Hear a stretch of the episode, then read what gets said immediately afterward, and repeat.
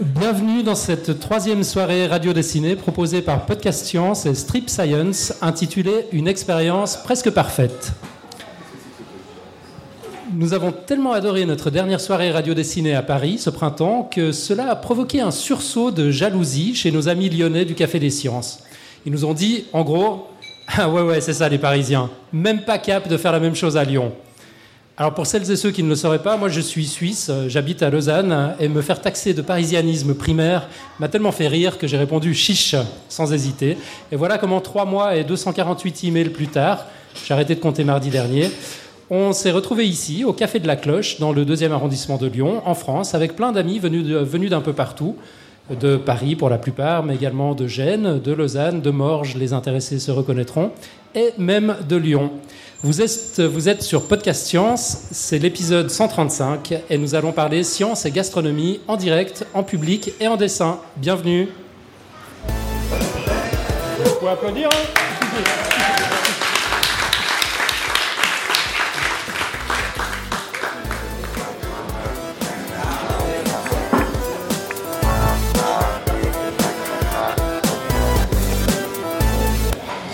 Alors au sommaire de ce numéro, que vous pouvez d'ailleurs suivre sur Twitter via le hashtag ScienceBouffe, donc dièse science au singulier, bouffe au singulier, tout collé en un mot, nous parlerons d'abord alimentation dans le règne animal avec notre ami Pierre Carner, fondateur de Strip Science et auteur du blog Strange Stuff and Funky Things. Sous vos applaudissements.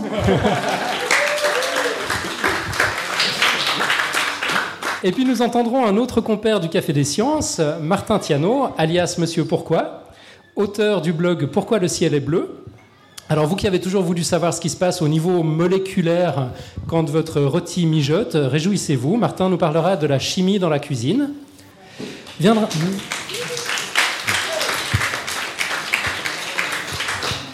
Viendra le tour de Vincent, à ma gauche, à ma droite, pardon, euh, papa de Kiddy Science, la nouvelle plateforme du Café des Sciences destinée au jeune public. Euh, il est également l'auteur du blog Science Dessus Dessous, également membre du Café des Sciences. Il nous parlera des steaks de cellules souches. Rien que des choses appétissantes, bien sûr, vous auriez dû vous en douter.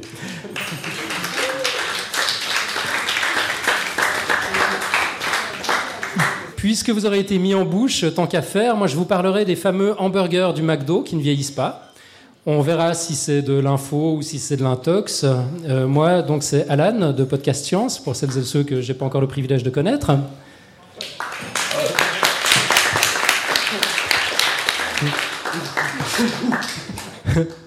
Robin, Robin, c'est l'homme au, grand sourire et aux dents blanches. Euh, Robin, applaudissez-le d'abord. on, fera son CV après. Donc Robin de Podcast Science également, lorsqu'il n'officie pas pour Science et Vie Junior euh, ou pour le Palais de la Découverte à Paris, il restera dans son domaine de prédilection, les mathématiques, et nous parlera du théorème du sandwich. Au jambon. Au jambon, c'est important. Et puis enfin, nous répondrons au quiz lancé il y a un petit peu plus d'un mois sur Podcast Science. Les épices ont-elles, oui ou non, un fort pouvoir antibactérien? Et nous lancerons un nouveau quiz et conclurons avec une petite quote comme à notre habitude.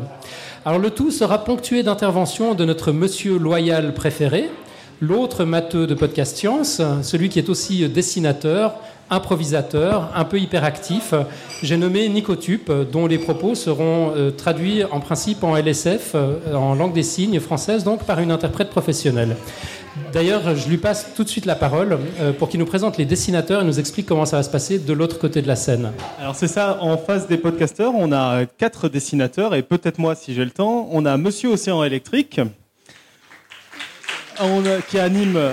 qui anime un blog du même nom. On a Lucille qui anime le Fumétomatique. On a Gleb qui, euh, Gleb qui officie entre autres dans un podcast sur l'histoire de Paris et euh, Fip qui fait plein de dessins de lapins. Alors euh, les dessinateurs ont commencé à dessiner, il y en a plusieurs qui se plaignent du retard. Hein. Euh, il, y a, il Lucille qui dit que l'appétit vient en mangeant et je crois que c'est oui c'est Gleb qui dit c'est Fip qui dit qu'on a inventé la machine à remonter le temps parce qu'en fait on commence bien à 17h30 comme prévu. Et après, bon, sinon, ça se plaint un peu qu'il fait chaud. Enfin bon, ils ont commencé à dessiner. Les, les, dessins sont visibles au fond de la salle et sur Cherry Pick pour ceux qui n'écoutent à distance.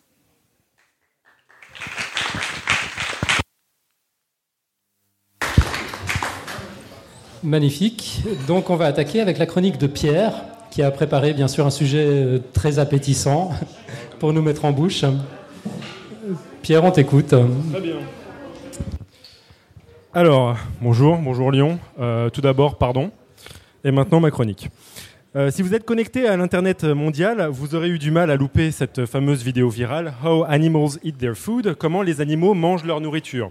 Donc euh, c'est une vidéo où un mec démontre ses incroyables talents d'imitateur et mime comment lézards, baleines, kangourous et rhinocéros dévorent des feuilles de salade. Ma préférée, ça reste le moment où il imite la baleine et s'échoue lamentablement sur son assiette. Et perso, moi, j'aurais bien pu participer puisque j'imite vachement bien la tortue qui broute, mais je ne le ferai pas devant vous, simplement parce que j'ai pas de salade. Enfin bon, trêve de simagrée, la question est posée comment diable les animaux mangent-ils leurs aliments? Et pour explorer cette question, pourquoi ne pas nous imaginer au restaurant avec nos amis les bêtes? Alors première chose à faire, la réservation, et voilà que le maître d'hôtel vous pose une première colle. Combien de couverts? Bah, à Flûte, c'est vrai qu'on ne sait pas grand-chose des couverts pour... Euh, est-ce que ça sert à grand-chose Pardon, des couverts pour des animaux? Eh bien, pour certains, oui. Prenez les chimpanzés, par exemple. Lors de son dossier sur la culture dans le monde animal, Xilrian nous énumérait les prouesses dont nos cousins primates sont euh, capables, euh, illustrées notamment par l'utilisation de couverts par certaines populations de chimpanzés. Alors certes, il ne s'agit pas de l'argenterie de votre tante Hortense, mais euh, à quoi bon s'embarrasser d'une fourchette quand un brin d'herbe suffit à se servir de belles et dodues fourmis vivantes ou de vivaces termites? Euh, ne faisons-nous pas de même, à l'aide de nos cure-dents, plantés dans nos saucisses cocktails aux mondaines soirées organisées par la sus nommée Tantine? Et si l'on vient euh, à, se servir du miel, sachez que les chimpanzés n'utiliseront pas nécessairement leurs doigts et feront peut-être usage d'un arsenal de couverts en bois. Euh, pour venir au bout, par exemple, pour venir à bout d'un nid d'abeilles pour en récolter tout le miel. À, l'instar de notre cuillère à potage, fourchette à entremets ou autre couteau à poisson, le service à miel de ces chimpanzés compte un bâton à concasser, un levier pour élargir, divers perforateurs et enfin une tige en forme de pinceau servant à collecter le visqueux délice. Alors ne croyez pas que les autres animaux sont en reste. Hein. Les, couverts sont aussi de mise pour certains oiseaux, tels les corvidés de Nouvelle-Calédonie, qui pêchent à l'hameçon des larves de coléoptères. Bah, c'est ce que mangent en tout cas les corvidés de Nouvelle-Calédonie. Et pour les ustensiles un peu plus élaborés, genre euh, un casse-noix, on peut repasser. mais non, Marot, les bestiaux ne vous ont pas attendu.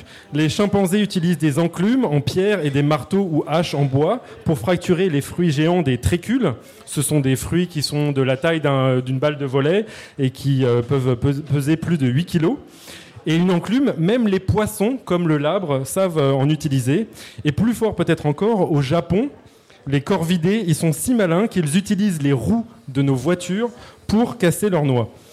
Euh, rappelons-nous en plus seulement que euh, exiger des couverts de nos amis les bêtes serait assez peu fondé, sachant que euh, entre humains, nous nous accordons pas déjà sur ceux à utiliser entre baguette, couteau, fourchette, cuillère ou la main.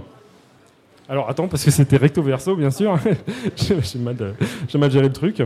Bon, couvert ou pas, il va falloir savoir maintenant les préférences alimentaires de votre bestial convive. Alors, quel est son, donc euh, son régime alimentaire? Est-il herbivore, carnivore, omnivore?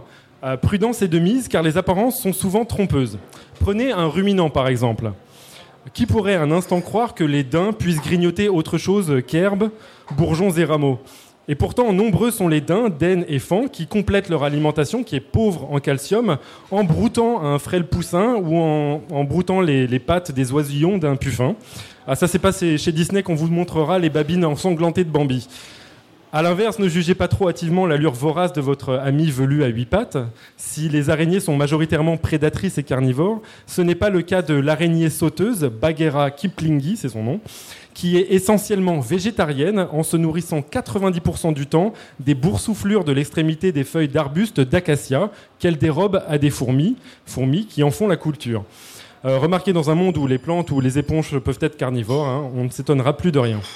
Alors sur ces entremets, euh, pardon, sur ces entrefaits, vous parvenez enfin à vous rendre au restaurant et êtes accueillis par les délicieux fumets émanant des cuisines. Alors si vous trouvez ces fumées irrésistibles, est-ce que ce sera le cas pour vos amis les animaux? Euh, Pas sûr. À en croire les exhalaisons émises par certaines fleurs qui tentent d'attirer vers elles des pollinisateurs, nous pourrions être facilement déroutés par les préférences olfactives de nos invités.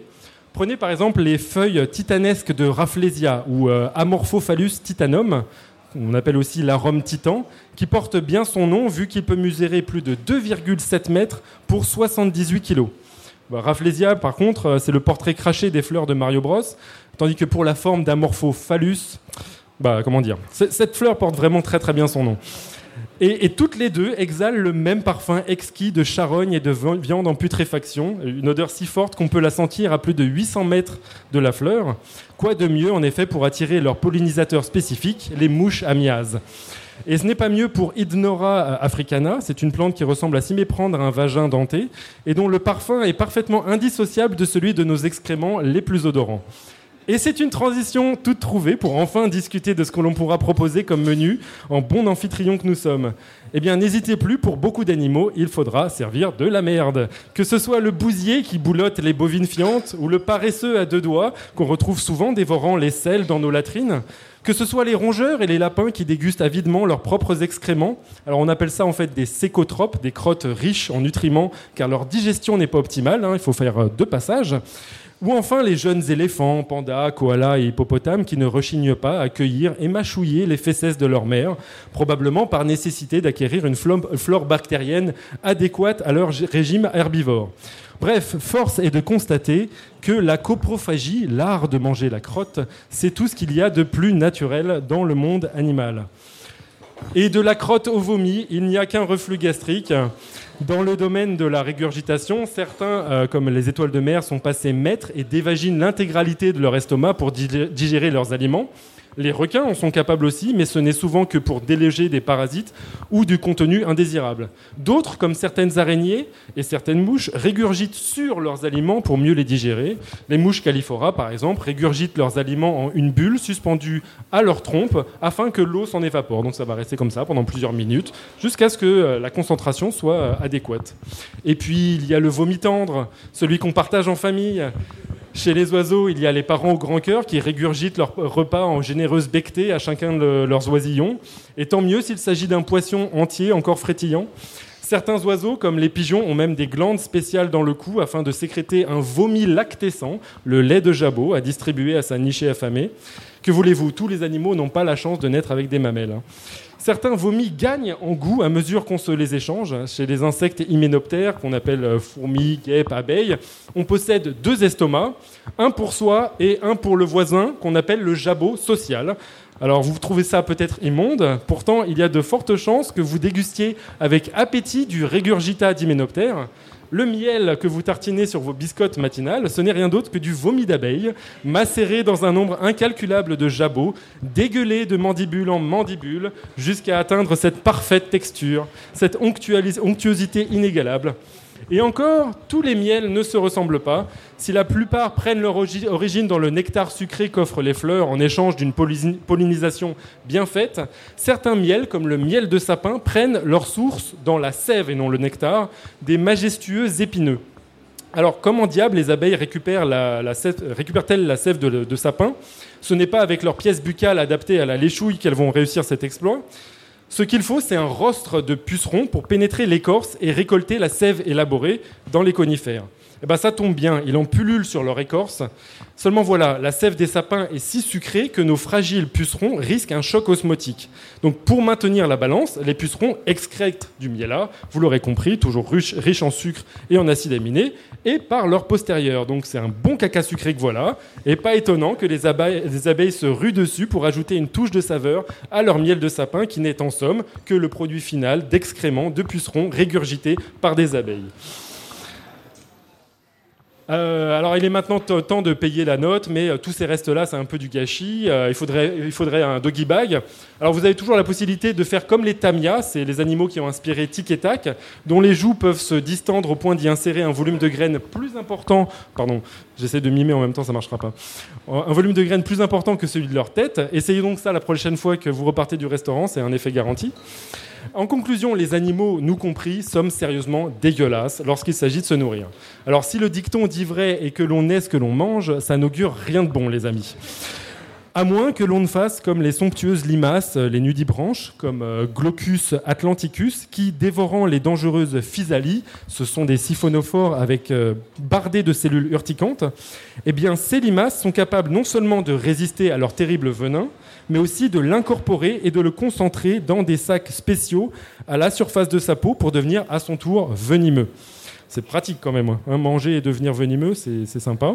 Et puis si vous êtes végétarien, peut-être que le cas d'Elysia chlorotica vous fera mourir d'envie. Il s'agit d'une autre limace de mer qui, broutant les algues, est capable de leur voler leur chloroplastes, ce sont les sacs avec euh, les la fameuse chlorophylle, et devenir à son tour photosynthétique, un des rares animaux photosynthétiques, pouvant ainsi se priver de grignoter en ne se nourrissant que des doux et chauds rayons du soleil. Ah, si notre nourriture ne pouvait être que littérature, eh bien, euh, moi, je resterais quand même nostalgique d'un bon filet mignon au miel. Voilà, c'est tout.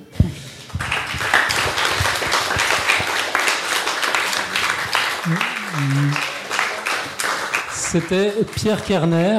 Alors, si vous en voulez encore une dose, voilà, vous trouverez ça sur. Vous trouvez que des billets dans ce genre-là. Non, j'exagère un peu. Oui, c'est vrai. Euh, sur son blog euh, qui s'appelle Strange Stuff and Funky Things, euh, que vous trouvez à l'URL saft.com, S-S-A-F-T.com. Je passe la parole à notre ami Nico Tup. Ouais, alors ça, a beaucoup inspiré les dessinateurs, sauf Monsieur Sang électrique qui a un peu perdu l'appétit. Et pas que lui, vu qu'il y a Lucille qui, qui dit que par rapport au dîner presque parfait, l'expérience presque parfaite, ça coupe un peu la faim. On a aussi euh, FIP euh, euh, qui, a dessiné un oiseau qui essaie d'utiliser des couverts et c'est pas hyper pratique. Hein. Vous pouvez les voir au fond, les, dessins. moi, j'ai essayé d'imaginer comment un, serpent mangeait une hache, en disant que ça n'avait pas grand-chose d'intéressant. Sinon, FIP, explique que ce qui est particulièrement bourgeois pour ces lapins, c'est d'aller à la grosse bouse qui pue, le resto du coin. très bourgeois. Et enfin, du coup, ce dessin-là euh, m'a fait tweeter parce que donc le hashtag de la soirée c'est science euh, bouffe et euh, pour l'occasion j'ai tweeté science bouse et je pense qu'on peut finir là-dessus. Merveilleux, merci.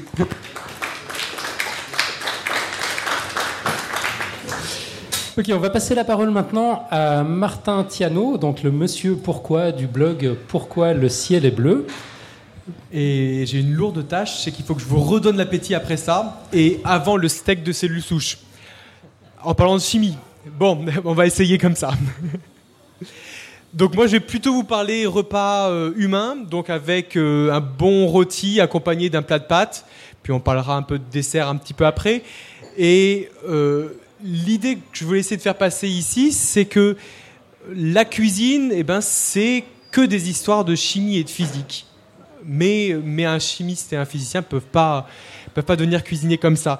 Euh, simplement, tous les, éléments les aliments qu'on mange sont constitués de centaines de milliers, de millions de composants différents, et tous ces composants ensemble eh bien, vont donner à nos aliments goût, texture, euh, odeur, couleur, et, c'est un sacré mélange. Donc en fait, on fait un nombre incalculable de transformations chimiques et physiques lorsqu'on fait euh, cuire un rôti, lorsqu'on prépare à manger. Donc, on va partir du plus simple. Donc, euh, je vous ai dit une belle assiette avec des pâtes et des, un rôti. On va regarder un petit peu ce qui se passe au niveau des pâtes. Alors, j'ai choisi cet exemple parce que les pâtes, justement, euh, ben, c'est très simple. Il n'y a pas grand-chose qui se passe. La meilleure preuve, bon, j'essaierai pas personnellement, c'est vous prenez des coquillettes, vous les faites cuire à l'eau, classiquement, et puis après, ben, vous les mangez pas tout de suite, vous les faites sécher comme ça arrive souvent parce que vous laissez votre plat euh, sur votre table le soir. Et bien, le lendemain, bah, vous pouvez le refaire cuire, il n'y a pas de problème. Bon, il faut le faire, il faut en avoir envie. Mais, euh, c'est une transformation qui est complètement réversible, euh, tout simplement parce qu'elle est très simple. En fait, il faut aussi bien comprendre que les pâtes sont constituées quasiment que d'amidon. L'amidon qu'on trouve dans les pommes de terre, dans la farine et, donc dans les pâtes. Et ces amidons, ce sont des espèces de longues chaînes, euh, des longues chaînes dont les maillons sont des molécules de sucre. Euh, elles sont toutes reliées entre elles, ces chaînes. C'est pour ça que les pâtes, quand elles sont pas cuites, elles sont dures. Et quand on les fait cuire, eh bien, il y a des molécules d'eau qui vont s'intercaler entre ces chaînes-là, qui vont faire gonfler la pâte et qui vont lui donner cette souplesse-là. Donc, quand on fait sécher des pâtes, eh bien, on enlève les molécules d'eau et puis on réobtient les chaînes initiales. Euh, si on doit chauffer euh, un, plat de pâtes, enfin des pâtes pour les faire cuire, c'est simplement parce que c'est de réactions physiques qui sont très lentes Et donc, du coup, eh bien, euh, ça accélère la réaction et nos pâtes sont cuites en 10 minutes et non pas en 3 jours. Mais si vous essayez avec de l'eau tiède, normalement, ça doit marcher. Bon, j'ai pas essayé pour, euh, pour cette soirée-là, mais, mais ça doit marcher quand même. Bon, maintenant, on va passer à un exemple qui, au contraire, incarne la complexité en, en cuisine. Et, encore, euh, et encore, c'est pas si compliqué que ça par rapport à d'autres choses. On, passe, on prend un rôti, on le fait cuire. Alors, euh, j'ai pris le rôti parce que c'est complexe comme système. C'est aussi parce que c'est bon. J'ai essayé avec un steak de soja. Euh, c'est aussi complexe, mais c'est pas bon du tout. Enfin, personnellement. Euh, qu'est-ce qui se passe lorsqu'on fait cuire un, morceau de rôti? Alors, ben, la question est simple à poser. Tout le monde peut se poser cette question-là. Pour y répondre, c'est beaucoup plus difficile. On a la texture qui change. Ça devient beaucoup plus facile à couper avec nos dents qu'un morceau cru, mais c'est moins élastique. Le goût change il euh, y a certains qui aiment la viande cuite et la viande euh, ou la viande main cuite, mais euh, de toute façon, c'est assez évident, ça n'a pas le même goût. Et la couleur change. si on prend un bon steak, hein, on a une couleur rouge sombre et on obtient une viande marron assez uniforme à l'intérieur quand c'est bien cuit, avec même des jolies couleurs dorées en surface. Et tout ça, ben, il faut essayer d'expliquer. Alors on peut même aller plus loin parce que euh, si on ajoute, euh, si on modifie la température de cuisson, si on ajoute ou non des matières grasses, si on ajoute ou non de l'eau, euh, on n'arrive pas à la même texture, ni le même goût, ni la même couleur. Et tout ça, ce sont des paramètres physico-chimiques qui sont à prendre en compte pour comprendre ce qui se passe. Alors, en petit aparté, en France, nous sommes des gens qui sont sophistiqués. C'est-à-dire que quand on fait cuire un rôti, on aime bien qu'il soit cuit à l'extérieur et quasiment cru à l'intérieur. Et donc, quand on compare la cuisson à la française, qui est la bonne cuisson forcément, euh, avec la cuisson à l'anglaise, eh bien, on se rend compte que la température à cœur, eh bien, elle est d'environ 30 degrés dans la cuisson française, alors qu'elle monte entre 60 et 80 degrés au Royaume-Uni. Bon, ce qui montre assez bien la, supériorité de la gastronomie française. Euh, bon, on va revenir au rôti. Euh, un premier point, c'est la question de la tendreté. Ce qui nous intéresse, c'est que le rôti reste bien tendre. Euh, le problème, c'est que c'est une sensation qui est très difficile à, mettre en équation et euh, à expliquer les différents paramètres qui interviennent là-dedans. Euh, ceci dit, on arrive quand même à dégager quelques paramètres et comme pour une pièce ben, automobile, hein, on va travailler sur les déformations mécaniques, les forces de cisaillement, les résistances, l'élasticité et donc on va travailler sur ces paramètres-là pour essayer de dégager comment ça fonctionne. L'idée la plus importante, c'est que la tendreté de la viande eh bien, euh, réside dans le, dans le collagène. Le collagène, c'est ce qui fait en fait euh, le, comment dire, euh, le lubrifiant entre les fibres musculaires. On en a tous dans tous nos muscles. C'est la protéine qui est la plus abondante. Ce sont l'ensemble de protéines, puisqu'il y a plusieurs collagènes, qui sont les protéines les plus abondantes dans le corps humain. Et, et globalement, ce qu'on a réussi à dire, c'est que plus il y a de collagène dans la viande, plus elle est tendre. Alors les scientifiques sont bien embêtés parce que ça marche quand la viande est crue, ça marche beaucoup mieux quand la viande est cuite. Qu'est-ce qui se passe lorsqu'on cuit euh, la viande? Eh bien, cette protéine, le collagène, se transforme en gélatine. La gélatine que vous connaissez, que vous mangez dans vos bonbons Haribo, en fait, c'est du collagène euh, qui a été cuit, dénaturé. Et donc, du coup, ben, ça ajoute de la tendreté éventuellement à la viande, puisque ça va. Euh, bon, ben, c'est de la gélatine, ça a les propriétés de la gélatine.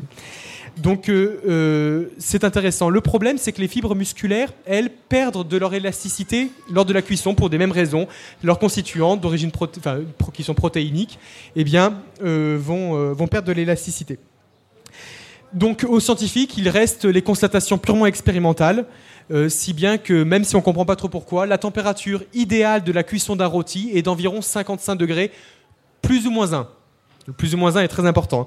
Euh, le problème, c'est que cette température-là ne suffit pas pour détruire les bactéries qui sont présentes dans la viande. La montée en température est très lente, ce qui fait qu'on risque d'avoir un steak qui est complètement euh, immangeable d'un point de vue bactériologique, malgré le fait qu'il soit très bon. Alors maintenant, on va passer à la couleur du rôti. Alors, euh, c'est relativement plus simple. La couleur, elle vient de l'hémoglobine. Hein. C'est la couleur du sang. C'est ça qui donne cette couleur rouge, rouge sombre. Euh, quand on regarde précisément, quand on chauffe un, morceau de viande, eh bien, l'hémoglobine à 60 degrés se dénature et donc va changer de couleur. Le problème, c'est qu'à 40 degrés, déjà, le rôti change de couleur, de prendre une couleur un petit peu marron. on s'en rend compte assez vite hein, euh, quand on fait une expérience avec un four pas trop chaud. Ça change de couleur malgré le fait qu'on atteigne passé 60 degrés. Pour quelle raison bah, Tout simplement parce qu'il y a d'autres composants qui, eux, vont être très sensibles à la température, qui vont se dénaturer et donc qui vont réagir avec l'hémoglobine, la faire se précipiter, euh, ou elle va partir avec le jus et donc ça va changer la couleur dès des températures relativement faibles. Alors maintenant, on arrive au plus compliqué, et euh, c'est la partie que je préfère, c'est la partie du goût. Alors déjà, les, scientifiques qui s'intéressent à la nourriture ne parlent pas de goût, mais de flaveur. La flaveur, c'est l'ensemble des goûts et des odeurs qui interviennent lorsqu'on mange un plat. Euh, il y a des milliers de composants qui vont se modifier, des milliers de composants qui vont apparaître lors d'une cuisson. Et euh, toutes les grandes classes de composés qui sont présents dans le vivant eh bien, interviennent. Les lipides, eux, vont s'oxyder, donc vont réagir avec le dioxygène de l'air et ça va donner toute une gamme de composés. Les lipides, ce sont des très longues chaînes carbonées qui sont très peu volatiles, donc ils vont pas avoir d'odeur a priori, mais en s'oxydant, ils vont former des composés beaucoup plus courts, des aldéhydes, des cétones pour les amateurs, et c'est ça qui va donner, qui va, qui va faire que les lipides vont participer euh, au goût de la viande. Les glucides, donc les sucres, eux, vont caraméliser. Pas beaucoup plus compliqué que ça. Bon, il faut savoir que la caramélisation, c'est une ce sont des réactions chimiques qui sont assez complexes, en fait, où les sucres, qui sont ben, des petites molécules, vont euh, polymériser, donc vont s'allier en faisant des grandes chaînes euh, cette fois-ci aussi.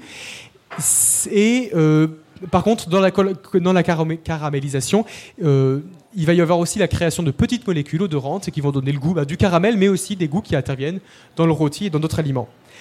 Alors enfin, on arrive aux protéines. Les protéines sont des énormes molécules qui n'ont absolument aucun goût, aucune odeur, puisqu'elles sont absolument pas volatiles. Par contre, leurs constituants, ce sont les acides aminés, et eux sont des petites, euh, petites molécules qui vont pouvoir réagir entre elles et surtout avec les sucres. Et là, il intervient ce qu'on appelle la réaction de Maillard, que toutes les personnes qui s'intéressent à ça connaissent, qui est une réaction qui est très compliquée. Chaque protéine va s'allier avec un sucre, chaque acide aminé, donc il y en a 22 très courants qui vont s'allier à plusieurs types de sucres, et à chaque fois ça va donner tout un panel de composants qui va donner plein de goûts différents. Donc on trouve euh, que chaque, euh, chaque acide aminé donne 20, 30, 50 molécules différentes et va donner un goût caractéristique euh, à la viande ou au pain ou à tous ces aliments qui, qui, qui subissent cette réaction de Maillard. Et donc la complexité de l'odeur, de la flaveur, euh, du rôti, eh bien, elle est liée principalement à cette réaction de Maillard. C'est aussi cette réaction qui donne la jolie couleur du rôti. Le rôti, vous savez, à l'extérieur, il est légèrement, il est doré. Eh bien, c'est des pigments qui sont produits lors de cette réaction-là, et c'est les mêmes pigments qui apparaissent sur la croûte du pain. Le pain, il est doré. C'est des pigments qu'on appelle des mélanoïdines, pour ceux que ça amuse. Euh, ils sont suspectés d'être cancérigènes, mais bon, faut peut-être pas déconner non plus. Hein. Bon, pour conclure, on va passer au dessert. Alors, euh, le dessert, je vais pas présenter un plat, je vais vous juste vous parler de deux mots de ce qu'on entend souvent, c'est euh, la gastronomie moléculaire. Alors, j'ai volontairement évité ce terme euh, pendant, pendant cette intervention parce que finalement, il y a deux gastronomies moléculaires. Il y a les personnes qui travaillent sur les aliments complexes et les transformations complexes qui ont lieu dans ces aliments-là. C'est un peu ce dont je vous ai parlé pour l'instant. Et puis, il y a la marque déposée gastronomie moléculaire où vous allez manger des aliments sous une forme un peu surprenante et, je suis assez critique par rapport à ça, c'est un point de vue purement personnel. Pour moi, c'est de la petite physique et de la petite chimie. C'est-à-dire qu'on a compris une transformation, une gélification. Euh, on va s'amuser avec de l'azote liquide parce que c'est bien froid. Et puis on va dire, on va inventer un nouveau plat grâce à une pauvre transformation qui est infiniment plus pauvre que ce qui existe réellement lorsqu'on fait des vrais plats de chimie, un vrai plat en cuisine. C'est un grain de sable finalement au milieu d'une immense plage des possibles de ce qu'on peut faire. Et je pense que c'est une mode, avec certaines choses qui sont intéressantes, mais c'est une mode qui va passer. Qu'est-ce qui pourrait remplacer finalement un vrai bon rôti, bien cuit à l'extérieur et bien saignant à l'intérieur? Bon appétit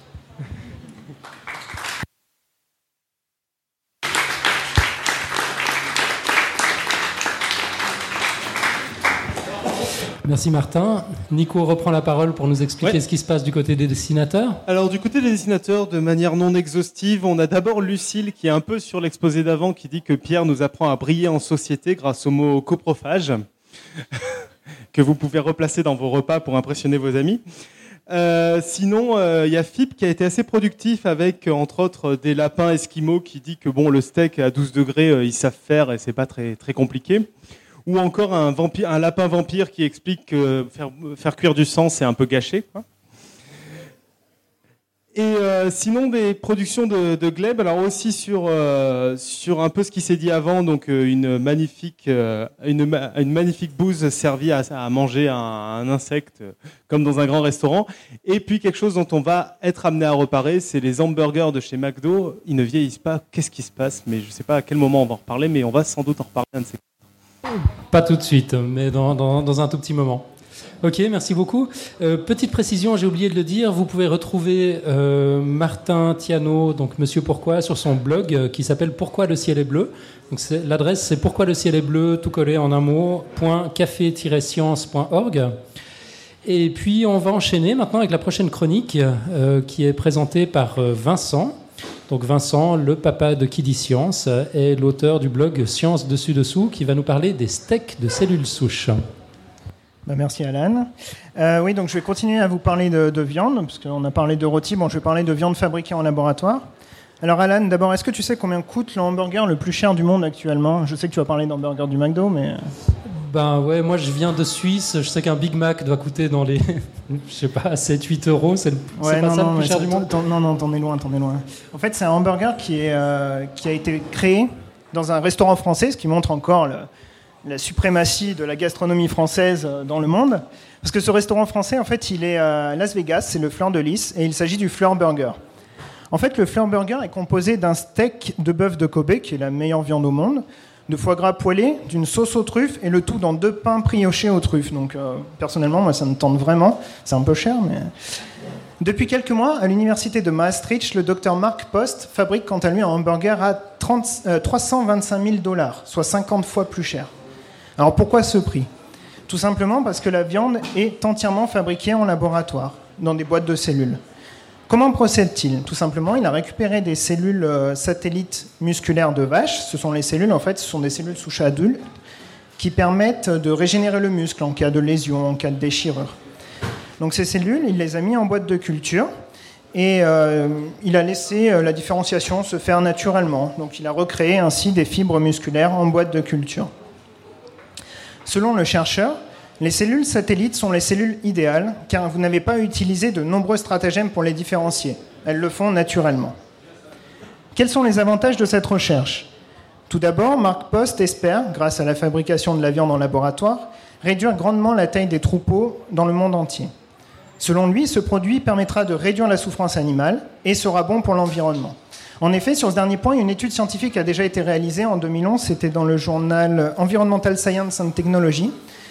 Et euh, cette étude a montré que pour produire une tonne de viande en laboratoire, une tonne de viande, ce qui est énorme, on utiliserait 45% d'énergie en moins, 96% d'eau en moins, et cela produirait 96% de gaz à effet de serre en moins. Sans compter que tous les champs utilisés à l'élevage bovin euh, pourront être réutilisés pour d'autres cultures euh, céréalières ou, autres. Que des bons points environnementaux finalement. Un autre point positif, c'est que ce processus de fabrication ne fait euh, que copier ce qu'il se passe naturellement. Il n'y a aucune modification génétique, donc on ne parle pas ici d'OGM. C'est bien vraiment un phénomène naturel qui est reproduit en laboratoire. Dernier point positif, en parlant de souffrance animale, l'association PETA c'est proposer d'offrir un million de dollars, un million de dollars au laboratoire, le premier laboratoire qui réussira à faire de la viande de poulet en, boîte, enfin en, culture, sans, partir d'un poulet. La viande fabriquée ainsi en laboratoire pourrait alors intéresser les végétariens qui utilisent la souffrance animale comme le premier argument pour ne pas manger de viande. Quels sont les inconvénients d'une telle recherche? Alors Mark Post a obtenu des minuscules bouts de muscles long de 3 cm, large de 1 cm et épais d'un millimètre. Je ne sais pas si vous vous rendez compte, mais moi, si je mange ça, euh, j'ai encore faim. Alors, pour obtenir un steak d'hamburger, il en faudrait plusieurs centaines, voire milliers, ce qui paraît énorme à produire et très, très, très, très cher. Le premier steak a entièrement été financé par un donateur anonyme, c'est peut-être McDonald's, on verra ça plus tard. Mais euh, à l'avenir, Mark Post pense que cela reviendra beaucoup moins cher. Alors attendez, je laisse passer parce que c'est les aléas du direct. Alors, euh, il a dit dans une interview pour le New York Times que si cela peut être fait de manière plus efficace, il n'y a pas de raison pour que cela soit moins cher. cela ne soit pas moins cher, par contre. Cela doit être fait en utilisant le bon matériel, en introduisant du recyclage et de l'automatisation dans le processus de fabrication. Un autre point négatif, c'est que ces mini-steaks sont composés uniquement de muscles. Il n'y a pas un seul petit bout de gras à l'horizon, et euh, comme tout le monde le sait, le gras c'est la vie, surtout à Lyon. Et euh, donc la viande risque d'être très très sèche, ce qui ne semble pas déplaire au docteur Mark Post, qui a goûté son œuvre et, affirme avoir apprécié. En même temps, il est hollandais, donc... Euh. Enfin, dernier point négatif et non des moindres, est-ce que le grand public sera prêt à manger de la viande produite en laboratoire? Selon Gabor Forgax, je me suis entraîné pour. Selon Gabor Forgax, fondateur de la start-up Modern Mido, c'est la start-up qui veut commercialiser la viande fabriquée en laboratoire. Donc il dit dans une interview Vendre dans les supermarchés de la viande cultivée en laboratoire sera difficile et très controversé. Donc euh, pour pallier à ça, sa start-up a créé de son côté une imprimante 3D permettant de produire du cuir directement à partir de cellules de peau de vache. Et euh, là, il y a Robin qui se marre pour la blague, donc je ne vais pas la dire. Cultivées en laboratoire. Ainsi, le docteur Forgax pense que s'ils arrivent à convaincre le grand public qu'ils peuvent construire du cuir, cela sera beaucoup plus facile pour euh, nous tous de, manger de la viande produite de la même façon. En attendant, les chercheurs sont, en attendant, les chercheurs sont encore loin de, nourrir la planète entière avec, euh, avec, cette viande fabriquée en laboratoire. Et si vous voulez la goûter, il se propose de faire une petite démonstration à Londres d'ici quelques jours, quelques semaines, où il fera cuire euh, ces bouts de, steak préparés euh, en, laboratoire et tout le monde pourra y goûter. Donc voilà, bah, je vous remercie d'être tous présents. Merci Vincent. Donc l'adresse du blog de Vincent, si vous voulez le, retrouver, c'est euh, science dessus dessous. L'adresse est dessous de science, donc tout collé en un mot, science euh, au singulier, point café-science au pluriel.org. Et vous le retrouvez également sur son projet de vulgarisation scientifique pour les enfants, Kidi Science. Donc c'est K-I-D-I science au singulier, point café-science.org. Nico Tup, euh, du nouveau du côté des dessinateurs Ouais, alors euh, du côté dessinateur, euh, bah, j'ai commencé par rappeler que le sandwich le moins cher du monde pour, pour sa part, c'était le sandwich au pain, que vous pouvez acheter à, peu près dans toutes les boulangeries. Ensuite, euh, Lucille pose la question de savoir est-ce que ça vaut vraiment le coup d'acheter un sandwich, un, hamburger de cellules souches aussi cher on a euh, FIP qui présente un élevage de, vaches euh, en cellules souches. C'est pas très très euh, très ragoûtant et ce, ce, serait de la jalousie. Ensuite, il y a Monsieur Océan Électrique qui, qui raconte que, bah, qui dessine que finalement c'est assez facile de, devenir riche en vendant 375, 375 000 euros le hamburger. Ah, ça y est, on m'en réentend. Celui-là est pas FIP inspiré de dernière minute. Euh, comment, tu produis de la potasse Tu utilises des cellules boutins. Et finalement, euh, la vraie question, c'est est-ce qu'on pense euh, à la souffrance des cellules souches quand on fait des... Ce jour de Ok. alors, moi, je vais enchaîner avec cette fameuse histoire des hamburgers du McDo. Vous en avez sans doute entendu parler, il est difficile d'y échapper. Tous les 2-3 ans, la nouvelle fait la une des journaux. Les hamburgers du McDo refusent de moisir. En avril dernier, le quotidien britannique Daily Mail a profité de l'anniversaire d'un hamburger resté intact depuis son achat dans l'Utah 14 ans plus tôt, en 1999, pour raconter une nouvelle fois cette histoire. Bah oui, un certain monsieur Whipple a d'abord oublié son burger dans la poche de sa veste pendant deux ans avec l'étiquette de caisse mentionnant la date d'achat, puis, constatant que son sandwich était resté intact, l'a conservé à tout hasard pour voir si un jour il moisirait ou pas. À l'évidence, pas. Bon, j'avoue que je suis très perplexe à l'idée qu'on puisse garder un hamburger dans sa poche et l'oublier pendant deux ans. Mais apparemment, c'est pas cela qu'on retient de cette histoire. On retient que les hamburgers du McDo sont sans doute bourrés d'agents conservateurs, de préservatifs, comme disent les anglophones. Et de là à crier au grand complot, il n'y a qu'un pas, que les 400 commentateurs de l'article du Daily Mail dans sa version web n'ont pas hésité à franchir. Si on a un tant soit peu l'esprit scientifique, ceci dit, on ne peut pas en rester là. Et c'est précisément cet esprit qui a animé M. Kenji Lopez Alt, directeur créatif du magazine Serious Eats, où il tient une chronique hebdomadaire intitulée The Food Lab, qui explore la science de la cuisine domestique. Dans un billet sur son blog, vous trouvez le lien euh, bien sûr dans le dossier sur Podcast Science, il explique comment il a conduit son expérience. Alors je vous passe bien sûr les détails, notamment les passages où il raconte comment il a dû lutter pour poursuivre sa femme ne supportant plus l'odeur des vieux hamburgers. Il a d'abord établi que les hamburgers du McDo ne moisissent effectivement pas lorsqu'ils sont conservés au grand air. Mais il a quand même challengé l'énoncé du constat. Les hamburgers du McDo ne vieillissent pas. Hmm. Pourquoi ceux du McDo seulement? Quid des autres hamburgers? D'autre part, il s'est demandé quelles étaient les conditions nécessaires à la décomposition des hamburgers, pour autant qu'ils ne soient pas composés de matière inorganique, bien sûr. Il faut des spores de moisissure, de l'air, de l'humidité et un climat raisonnablement hospitalier. Alors partant, il a émis un certain nombre d'hypothèses. D'abord, il y aurait un agent de conservation chimique dans la viande et ou le pain et ou l'emballage qui rendrait l'environnement inhospitalier aux champignons. La forte teneur, deuxième hypothèse, pardon, la forte teneur en sel du hamburger l'empêcherait de pourrir. Troisième hypothèse, la petite taille du hamburger lui permettrait de se déshydrater suffisamment vite pour que l'environnement ne soit plus assez humide pour permettre le développement des moisissures.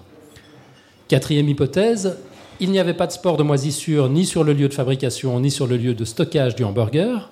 Et cinquième hypothèse, enfin, il n'y avait pas d'air ni au McDo ni sur le lieu de stockage. Cette dernière hypothèse est bien sûr ridicule et n'a pas été retenue. L'hypothèse numéro 4, c'est-à-dire pas de champignons, est impossible également car il y a des spores de moisissure partout. Encore que, il ne s'en trouvait probablement pas effectivement euh, sur le hamburger au moment où il était servi à 74 degrés Celsius. Pour vérifier le reste, il a donc conservé pendant 25 jours les hamburgers du McDo, des hamburgers maison aussi, avec ou sans sel, avec de la viande maison et pain du McDo, ou avec de la viande du McDo et du pain maison, des burgers plus grands, conservés à l'air libre ou dans leur emballage. résultat de l'expérience, 25 jours plus tard, aucun hamburger n'a moisi. Qu'il vienne du McDo ou d'ailleurs, hein, qu'il soit salé ou pas, Seule la taille a joué un rôle permettant à un début de moisissure de s'installer sur les plus gros hamburgers, avant de stopper net toute progression. Est-ce à dire que le complot va au-delà du McDo? Tous les hamburgers du monde seraient-ils faits de plastique à la tricatelle plutôt que d'ingrédients organiques comme on les aime? Eh bien non. L'explication est toute simple. En fait, l'hypothèse numéro 3 était la bonne. C'est-à-dire que dans les aliments séchés, il n'y a pas suffisamment d'humidité pour soutenir la croissance des moisissures, des bactéries ou d'autres micro-organismes qui en assureraient la décomposition. En d'autres termes, les aliments sont comme momifiés. Dans l'expérience qui nous intéresse, les hamburgers classiques, à la fois petits et offrant néanmoins des surfaces d'échange relativement grandes, ont perdu 93% de leur humidité durant les trois premiers jours, ce qui n'a laissé aucune chance aux moisissures de s'installer. Les grands hamburgers, quant à eux, ont mis 4 jours de plus à se déshydrater, ce qui explique le début de moisissure stoppé net au septième jour, faute d'humidité environnante en suffisance. C'est aussi simple que ça. On le répète donc, la quantité de sel n'a rien à voir là-dedans, et surtout le phénomène est le même que le hamburger vienne du McDo ou pas. CQFD Pas tout à fait. Notre expérimentateur a voulu pousser l'expérience encore un peu plus loin. Dans des conditions lui permettant de conserver son humidité, est-ce qu'un hamburger du McDo moisit ou pas? Eh bien la réponse est sans équivoque. Installé dans un sachet hermétique qui interdit l'évaporation de l'humidité, le hamburger du McDo moisit bel et bien. Il n'est donc probablement pas fait de polymères d'origine extraterrestre, ni bourré d'agents conservateurs. L'auteur de l'expérience conclut dans son billet euh, conclut son billet en précisant qu'il n'aime pas les hamburgers du McDo, mais qu'il aime encore moins la mauvaise science, et que les détesteurs du McDo vont devoir trouver un autre prétexte pour justifier leur haine, ce qui ne devrait pas être trop un problème.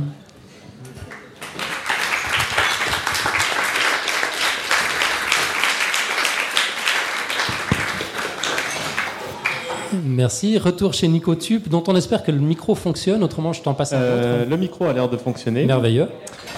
Donc, euh, bah, ça commence euh, avec le dernier dessert reçu qui vient de FIP, euh, qui dessine un limpin momie qui vient demander un hamburger bien momifié si possible, parce qu'il préfère l'hamburger momifié. On va faire passer les dessins comme ça tout le monde les verra.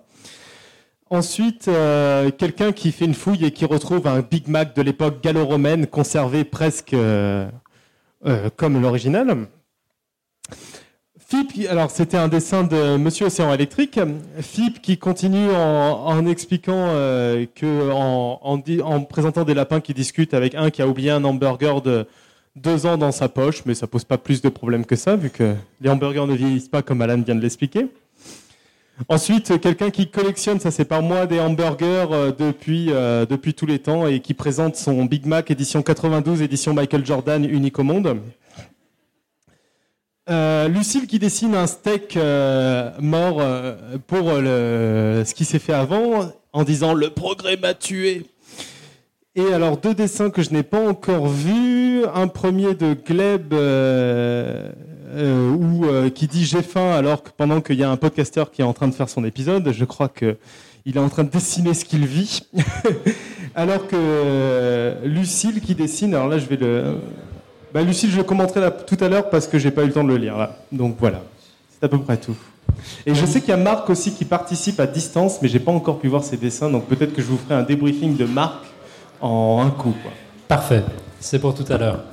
Euh, maintenant, on retrouve notre ami Robin qui va nous parler mathématiques. Enfin, il a réussi à trouver un lien entre les mathématiques et euh, la gastronomie. C'est Robin, quoi. On t'écoute. C'est pas compliqué. Enfin, je, les, les mathématiques ont fait des liens avec ce que tu veux. Euh, D'ailleurs, je, ne suis pas le premier à parler de, mathématiques et de bouffe. C'est même très difficile de passer après LJJ. Alors pour ceux qui connaissent pas, c'est le blog euh, Show Romanesco, Intervalle Curviligne et, et, rit. Enfin, c'est dans l'autre sens, mais c'est pas grave. Et euh, il a fait une note il y a quelques temps sur euh, 10 choses en rapport avec la bouffe. Donc voilà, je, suis un petit joueur à côté. Je vous invite donc à aller voir son, son blog pour comprendre pourquoi les matheux s'enthousiasment devant des donuts, des bretzels, ils sont à fond, des choux romanesco évidemment, des spaghettis crus, c'est moins connu, euh, peuvent avoir des débats sans fin devant une pizza mal découpée, c'est très très intéressant. J'ajoute aussi, alors ça il n'en parle pas dans son blog, que les ananas sont très très bien aussi, euh, très bien vus des matheux. Euh, on peut couper les carottes en biais aussi, ça c'est très sympa, on voit des choses très intéressantes, des ellipses, tout ça du pain de mie en biais pour avoir des hexagones. Enfin, on est très content avec de la bouffe, des pastèques, des chips. Bon, je termine pas la liste. euh, Les matheux sont à fond devant n'importe quoi à peu près. Euh, alors, il y a un mathématicien d'ailleurs pour ceux que ça intéresse euh, qui a montré en vidéo comment montrer, comment couper un, un bagel en deux anneaux qui vont être imbriqués l'un dans l'autre. C'est très joli. Et pour ceux qui veulent, je fais la démo en direct tout à l'heure. Alors, pour le repas d'aujourd'hui, je vais retenir le sandwich jambon gruyère, euh, des tartes et des gâteaux. Voilà. Voilà, on passe à table. Il y a un problème avec les tables, ça tout le monde l'a déjà vécu, c'est qu'une table généralement a quatre pieds et que quatre pieds, c'est pas stable. Pour être stable, il faut avoir trois pieds. Euh, trois points, je pense que tout le monde le sait, sont toujours dans le même plan. Donc ça veut dire que les trois pieds vont toujours po- reposer sur le sol. Quatre pieds, non. Il y a toujours un pied qui n'est pas sur le sol et la table bouge. Alors, il y a un théorème très très important pour tout le monde qui va vous sauver la vie. C'est très simple. S'il y a un pied qui ne touche pas le sol, vous pouvez tourner la table autour de son centre. Avant d'avoir fait un quart de tour, vous êtes absolument certain qu'il y a au moins un moment où les quatre pieds toucheront le sol. C'est un théorème mathématique et c'est utile qui a dit que les mathématiques n'étaient pas pratiques. Alors maintenant, on commence à manger pour de vrai. Donc le sandwich jambon-fromage, je disais. Alors il y a un gros problème, c'est qu'il y a deux personnes qui sont intéressées. Donc il va falloir réussir à couper le sandwich jambon-fromage. Évidemment, le but c'est qu'il y ait autant de pain, de jambon et de fromage des deux côtés. Est-ce que c'est possible? On aimerait couper tout droit, tant qu'à faire. Alors rassurez-vous, oui, c'est possible. Il y a le théorème Stone-Tukey, euh, qui est aussi appelé le théorème du sandwich au jambon, évidemment, qui nous affirme, alors je vous donne l'énoncé, étant donné n parties Lebesgue mesurable et de mesure finie d'un espace euclidien de dimension n, il existe au moins un hyperplan affine divisant chaque partie en deux sous-ensembles de mesure égale. Vous êtes rassurés, j'espère Alors,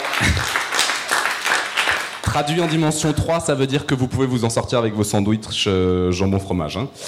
Donc il peut avoir une forme absolument abjecte, pourrie, euh, ça peut même être au lieu du fromage, ça peut être des cornichons en petits morceaux, tout ça, vous pourrez toujours vous en sortir. Alors par contre, si vous avez un sandwich avec trois éléments, donc ça fait quatre éléments, le pain, le jambon, le fromage et les cornichons, ça marche seulement si vous avez un sandwich de dimension 4. En fait, ça marche avec un sandwich de dimension n et n éléments. Voilà, si vous avez n éléments, il faut un sandwich de dimension n, sinon on s'en sort pas.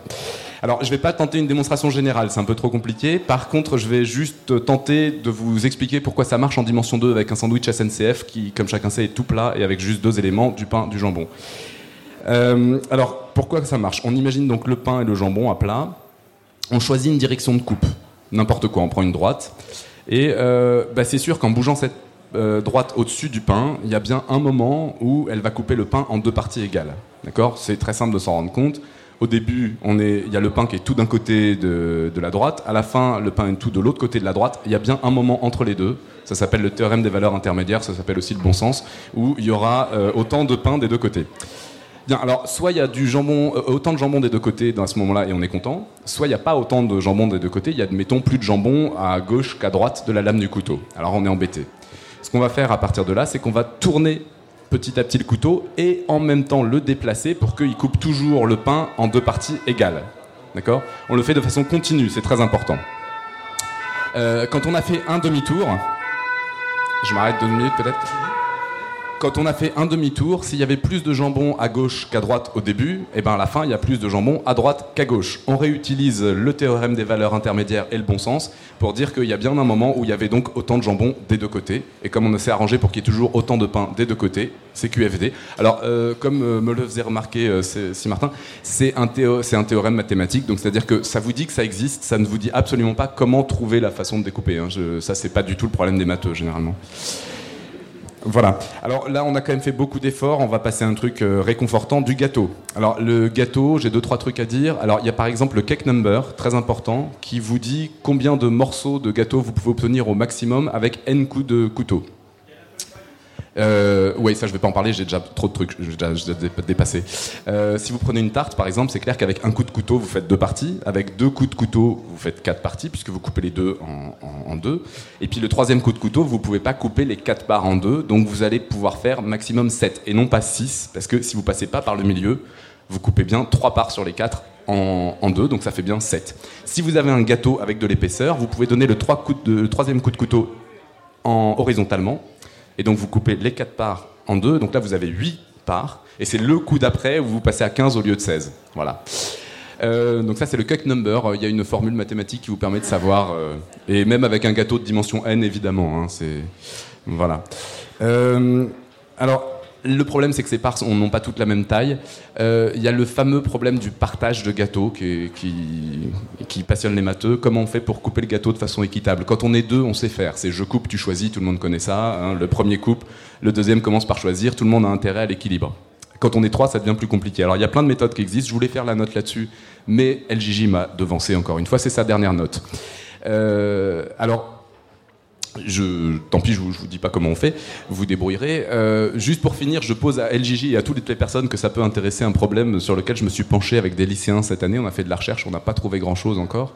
Euh, si on dit je coupe, tu choisis, mais j'ai le droit à plus de deux parts, ça devient très intéressant. C'est-à-dire je coupe en autant de parts que je veux, et tu commences par choisir une part, puis moi j'en prends une, puis toi t'en prends une, etc. Mais toujours de part et d'autre de l'ouverture. Alors j'ai quelques résultats partiels. Disons que euh, on sait que si on fait un nombre pair de, cas, de parts, euh, on peut pas espérer avoir. Celui qui coupe ne peut pas espérer avoir plus de la moitié du gâteau. Jusqu'à 7 parts, celui qui coupe ne peut pas espérer avoir plus de la moitié du gâteau, mais on a trouvé une façon de couper le gâteau en 15 parts, où celui qui coupe en a plus que celui qui choisit en premier. Donc voilà où on est, on est la recherche. Euh, avis aux amateurs.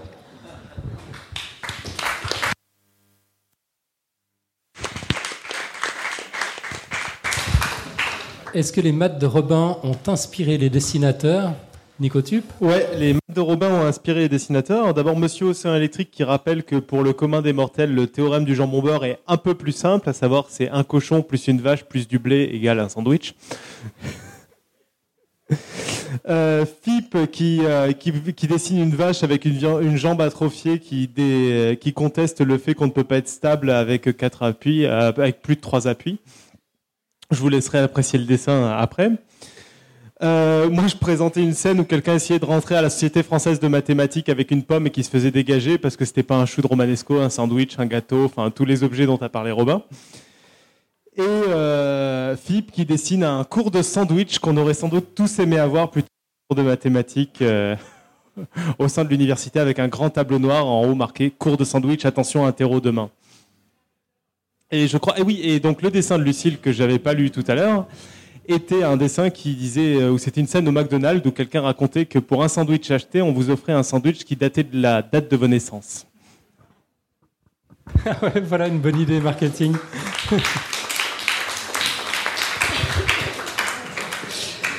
ok, on va enchaîner avec euh, la, réponse au quiz du mois. Donc le quiz était le suivant les épices ont un fort pouvoir antibactérien, faux ou un tox Alors voici la réponse officielle. Une fois n'est pas coutume, ce n'était pas une intox, mais véritablement une info.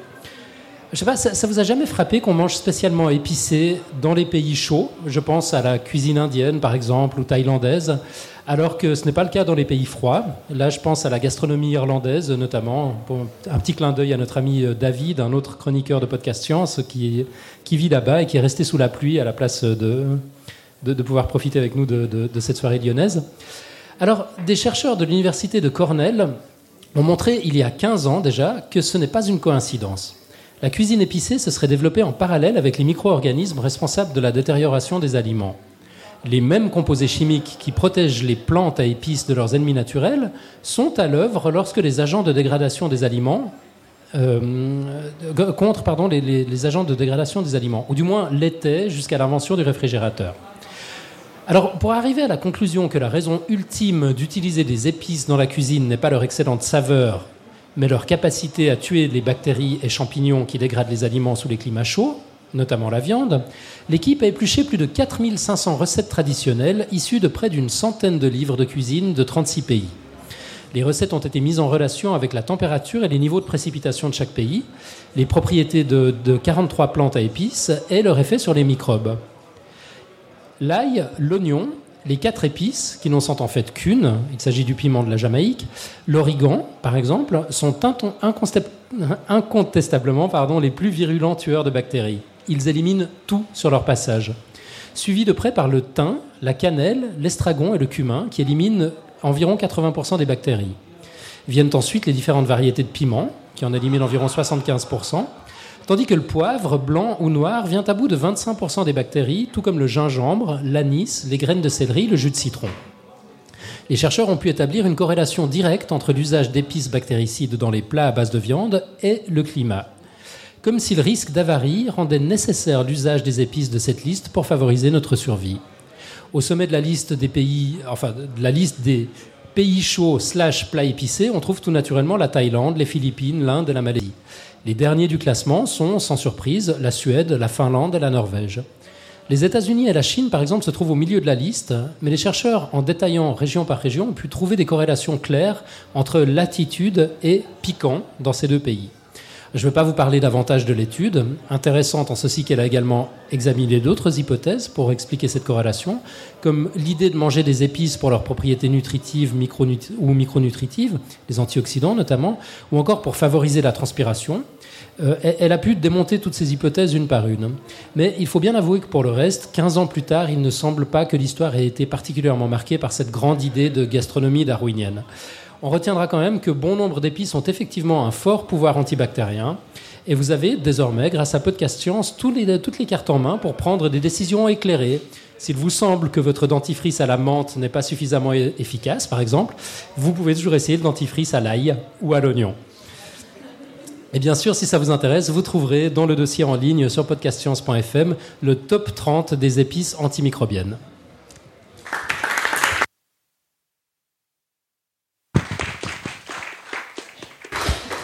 Voilà, donc de nombreux auditeurs ont participé à ce quiz. Un tout grand merci. Il est temps d'en lancer un nouveau qui n'a rien à voir avec la gastronomie, encore que c'est peut-être une question de point de vue. Le nouveau quiz est donc il est dangereux pour un être humain de nager, parmi les piranhas. Info ou intox? Ah, N'hésitez pas à répondre, tous les moyens sont bons, en audio ou par écrit, via le répondeur sur le site podcastscience.fm, le formulaire de contact que vous trouvez sur le même site, euh, ou via Twitter, vous nous trouvez euh, sous le nom de Podcast euh, tout, tout collé en un mot. Euh, sur Facebook, la même chose, Google Plus également. Euh, ne vous embêtez pas, bien sûr, avec les précisions scientifiques, on s'en chargera. Dites-nous simplement ce que vous en pensez. Et puis, si vous avez des anecdotes, aussi improbables que ça puisse paraître, vu la question, on est preneur. Donc, la question, pour rappel, était il est dangereux pour un être humain de nager parmi les piranhas Info ou intox On va passer Maintenant, à la, à quote, pour finir en beauté, avant de laisser la parole à Nicotube pour le mot de la fin. Euh, donc les, les, quotes, en général, on les fait en anglais sur Podcast Science, mais comme on est en France, on s'est dit qu'on allait être originaux. Alors c'est Mathieu, un autre chroniqueur qui intervient de temps en temps, enfin cofondateur du podcast, euh, qui nous l'a envoyé de Barcelone. Elle est donc en espagnol. J'essaye. La pizza es el nirvana de Pitágoras, un círculo cortado en triángulos dentro de un cuadrado. Traduction la pizza, c'est le nirvana de Pythagore, un cercle découpé en triangle à l'intérieur d'un carré. Je vous laisse euh, méditer et je passe la parole à Nico. Alors, cette histoire d'épices du quiz a, inspiré nos dessinateurs. D'abord, euh, Lucille qui, euh, qui fait une version un peu. il était une fois la vie où on voit une bactérie qui arrive et qui dit 22, voilà les épices, et deux épices. Alors, je ne sais pas quelles épices sont exactement, mais qui arrivent. Ensuite, c'est Monsieur, Monsieur Océan Électrique qui euh, dessine quelqu'un sur des toilettes qui dit que manger un indien est peut-être antibactérien, mais en tout cas c'est antirométique pour sûr. Ensuite, moi j'ai proposé une scène où quelqu'un s'était coupé le bras qui dit Ah, je viens de me faire couper le bras et quelqu'un qui lui répond Tais-toi et mets du cumin. Et enfin, euh, Philippe qui résume un peu quand même l'émission en présentant des scientifiques au boulot. Il y en a un qui dit Faudrait qu'on étudie les glaces après. Et l'autre qui répond Ouais, et les digestifs aussi. Ok, parfait. Et puis je précise encore qu'il y a eu une intervention à distance de ma fille euh, Gilda qui nous propose un, dentifrice à l'ail. Voilà. un dentifrice à l'ail pour remplacer le, dentifrice à la menthe. Formidable, ben, on est arrivé au bout de cette émission spéciale de Podcast Science. Un immense merci aux chroniqueurs, aux amis de Strip Science, aux amis du Café des Sciences, au Café de la Cloche. Merci au public également.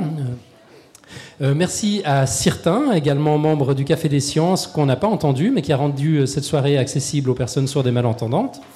Merci à Xavier, qui est au fond euh, formidable community manager du collectif Podcast Suisse, qui a fait le déplacement pour assurer une couverture médiatique internationale. Et un merci tout particulier à Monsieur Smith de Geek de Geek, notre ami parisien, qui à distance a sauvé notre diffusion live en nous branchant sur le système de FreePod. Alors, euh, pour, pour, information que là on n'a plus de live. Hein. Il, semblerait que depuis quelques minutes on n'ait plus de live. Bon voilà. Merci quand même. L'intention y était. Euh, voilà. Il nous, il nous, reste deux dessins. deux dessins qui viennent d'arriver euh, avant de clôturer l'émission. Philippe qui réagit au nouveau quiz sur les piranhas. Peut-on nager parmi les piranhas avec deux piranhas qui disent ouais ouais n'hésitez pas. Et euh, Gleb qui va conclure cette soirée en disant bon tu me la donnes ma moitié même 47% mais j'ai faim. Formidable, merci les dessinateurs.